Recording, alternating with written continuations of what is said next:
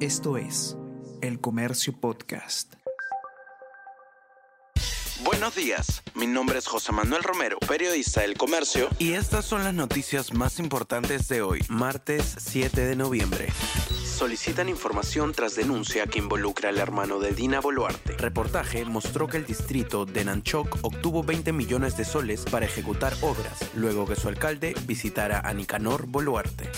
Renuncia el embajador de Perú en Estados Unidos tras fallida reunión de Boluarte con Joe Biden. El diplomático indicó que su renuncia se da debido a que la embajada que dirige tuvo a su cargo la preparación de la visita de Dina Boluarte a los Estados Unidos. A través de una carta dirigida a la también renunciante ministra ministra Relaciones Exteriores, Ana Cecilia Gervasi, Mesa Cuadra lamentó la situación que se ha generado con el tema.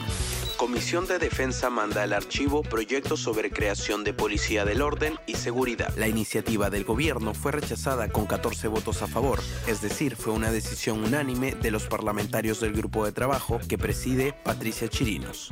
Estados Unidos envió submarino de misiles guiados y otras unidades de combate al Medio Oriente. El ejército de Estados Unidos confirmó el domingo la llegada al Medio Oriente de un submarino estratégico de misiles guiados, en un claro mensaje a Irán, Yemen, Hezbollah, Siria y a otros enemigos de Israel sobre las consecuencias que tendría la expansión de la guerra que libra el ejército israelí en Gaza contra el movimiento islamista palestino Hamas. Comisión Disciplinaria de la Federación Peruana de Fútbol admite a trámite reclamo de universitario por Angelo Campos. La Comisión Disciplinaria de la FPF admitió a trámite este lunes 6 de noviembre el reclamo presentado por el Club Universitario de Deportes contra el golero de Alianza Lima, Angelo Campos, por presuntamente provocar al público local e incitar a la violencia en la primera final de la Liga 1 Betson.